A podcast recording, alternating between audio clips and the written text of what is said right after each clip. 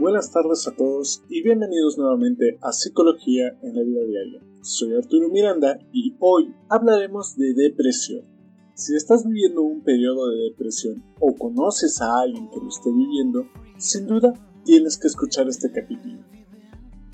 Nuevamente, agradezco a todos por mandar sus dudas y comentarios. Hoy tomaré un caso que me enviaron y que he visto tanto en amigos como en familiares y pacientes. Sin más, daré lectura al comentario. No sin antes recordarte que puedes volver a escuchar este capítulo en mi página www.psicólogoarturomiranda.com.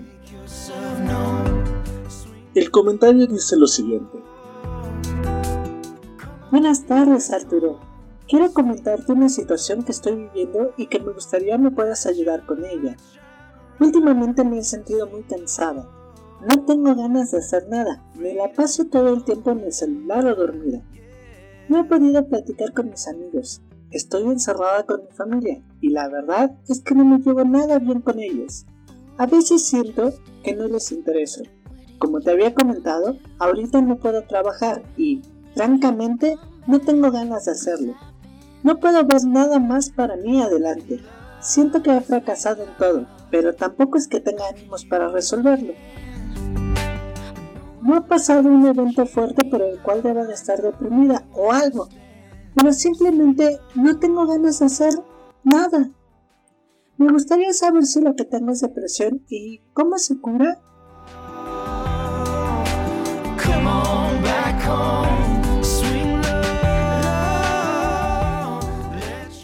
Como siempre, la primera recomendación es que asistan con su terapeuta a la brevedad.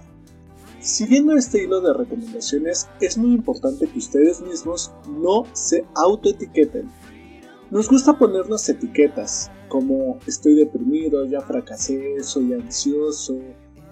Una de las que más risa me dan es soy esquizofrénico, soy paranoico. Este tipo de etiquetas nos mentaliza a estar de esa forma o a no poder ver otras soluciones u otras carencias que tenemos.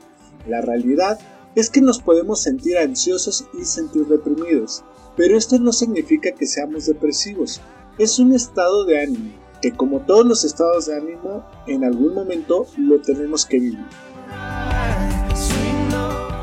También me gustaría hacer una observación hacia tu rutina actual. Sé que las medidas de prevención por coronavirus a muchos nos encerraron, a otros les dejó sin trabajo y otros quedaron suspendidos. Ante esto, tenemos varias posturas que tomar, pero la que menor beneficio nos trae es sentarnos a ver qué pasa, estar esperando a ver si sucede algo, estar solamente viendo las cosas a través del celular. Quedarnos todo el día viendo lo que publican los demás, llenándonos de quejas por lo que está pasando afuera o solo dando like a todo lo que se publica. Es la forma perfecta de perder el tiempo sin sacar provecho de nada. Se ha convertido en tendencia que muchas personas, por la tensión que estamos viviendo fuera del coronavirus, se queden en sus casas esperando a ver qué pasa, esperando, esperando, esperando. Y la vida sigue ocurriendo. Tus días siguen contando. No se suspendió el tiempo para ti. La verdad es que todos los días tenemos cosas que vivir y que tenemos que seguir sacando adelante. También sé que no dan ganas de nada, sobre todo cuando nos quitan el medio por el cual nos sosteníamos, nuestro trabajo, las distracciones y nuestros amigos. Y aquí viene algo que parece paradoja, pero que se tiene que realizar. Si no te dan ganas de hacer algo, haz algo. Ya sé, suena súper ridículo, pero la realidad es que cuando no tengas ganas de hacer algo, créatelas, esfuérzate un poquito. Y el capítulo de hoy haré mucho hincapié en el esfuerzo que tienes que hacer, que tienes que realizar por ejecutar cosas. El estado de no quiero hacer las cosas es constantemente el que nos mantiene en el estado de depresión, en un estado depresivo. Ya sé que cuesta trabajo, pero si no quieres que te cueste trabajo, sigue así. Si quieres mejorar, entonces vamos a requerir un poco de tu esfuerzo. Y yo sé, lo sé por experiencia propia, porque lo he visto en mí, porque lo vi en mis pacientes, porque lo ven mis amigos, porque lo ve en mi familia, porque a todos nos pasa que cuando estamos deprimidos no queremos hacer nada. Es por eso que se llama esfuerzo, ¿vale? Ahora, no vamos a aventar todo el esfuerzo por la ventana, lo vamos a hacer metodológicamente, vamos a ir poco a poco. La verdad es que podemos utilizar todos estos medios que ahora tenemos para comunicarnos, como Facebook, como YouTube, en los cuales vienen tutoriales, posiblemente de cosas muy tontas, pero que son tutoriales que nos sirven para encontrar cosas que podemos realizar desde nuestra casa, ¿vale? Pequeñas cositas, algo que nos motive, algo de lo que podamos decir, oye, qué padre que yo pude hacer esto. Como comentaste, pasas mucho tiempo en el celular. Dentro de todas las cosas que puedes escoger, escoge la que más te guste o la que menos te disguste. Busca en tus planes abandonados cuál es el que puedes realizar ahora y esfuérzate, de verdad, esfuérzate por realizar pequeños avances en él. Haciendo hincapié en lo que les acabo de comentar, alguien me comentó, es que no lo suelo hacer. Pues claro que no. Esto nos requiere un cambio y cada cambio para mejorar lleva implícito la palabra esfuerzo. Sumo esto el tema que te ves forzada a pasar tiempo con personas que no te entienden al 100. Y aquí es donde tenemos que tomar la iniciativa, ser conscientes de nuestra realidad. Y la realidad es que no tenemos muchas opciones al respecto. La más rápida, aunque no la más sencilla, es aceptar que estamos con las personas que debemos de estar. Un excelente comienzo sería mostrar interés con actitud de verdadera estima. Muchas veces tratamos de iniciar la relación con nuestros familiares esperando que nos entiendan, esperando comprensión, esperando que ellos sean los que nos saquen adelante. Y la realidad es que es simple convivencia, ¿ok?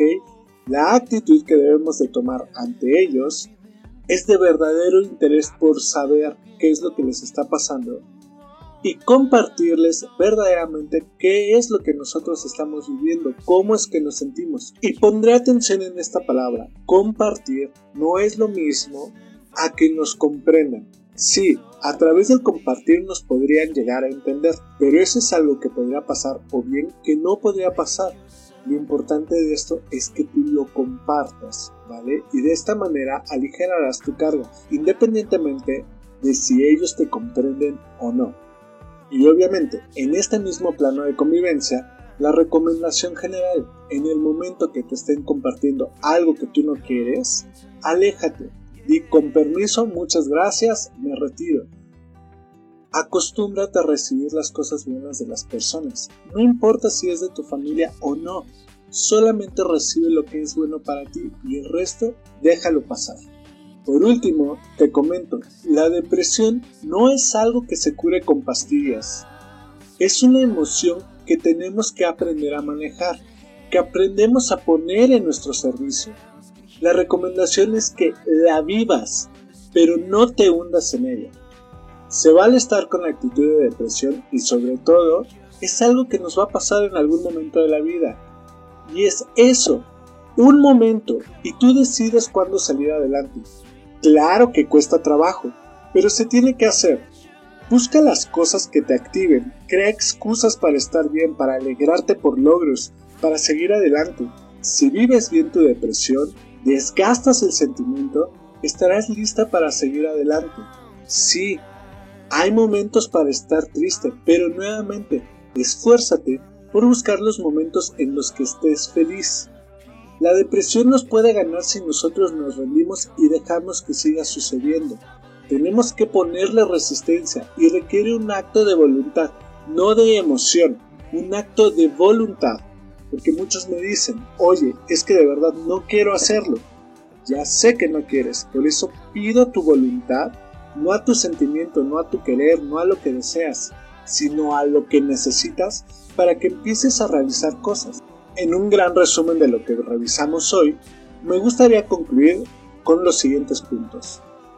Quítate las etiquetas de depresión, de sentimiento de falta de todo y de exceso de nada, Encuentra pequeñas actividades que te lleven a conseguir pequeños logros y que cada pequeño logro sea parte de uno más grande. Crea momentos con las personas. Busca interesarte en ellas sinceramente, no en la actitud de ver qué te dan ni de que se percaten cuánto sufres, del martirio que estás viviendo, de conmiseración. sino en una actitud de sincera comprensión, de sincero compartir, de crear algo bello, y en el momento que te sea displacentero, en vez de pelear, retírate.